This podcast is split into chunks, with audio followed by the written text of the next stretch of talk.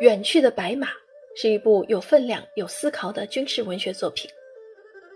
军旅作家朱秀海在采访多位经历过解放战争的幸存者后，收集了丰富的创作素材，以一匹驰骋沙场的白马为引子，拉开了小说的帷幕。小说主人公赵秀英在抗日战争期间就曾多次组织村民之前，带领全村民工队配合八路军作战。由于混乱中的一个误会，赵秀英和他带领的之前队来到东北解放战争的战场上。背井离乡，思念幼儿之苦，没有动摇这位共产党员的心。他充分发挥了自己的组织才能和做群众工作的经验，组织打粮队，帮助三十七团度过缺衣少食的艰苦岁月，数次救全团于饥困。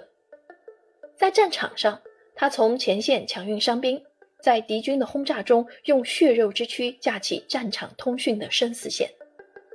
解放战争胜利后。他继续坚守着共产党人的使命，为一方水土、一方百姓奉献了自己的一生。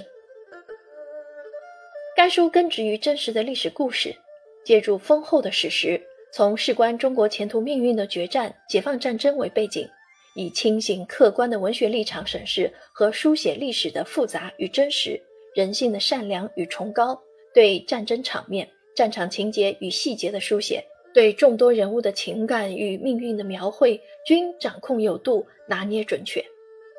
在历史与现实的两个时空中纵横捭阖，以诗性的笔调和咏叹的激情，成功的塑造了一批无私无畏、信念坚定、生动饱满的共产党人形象，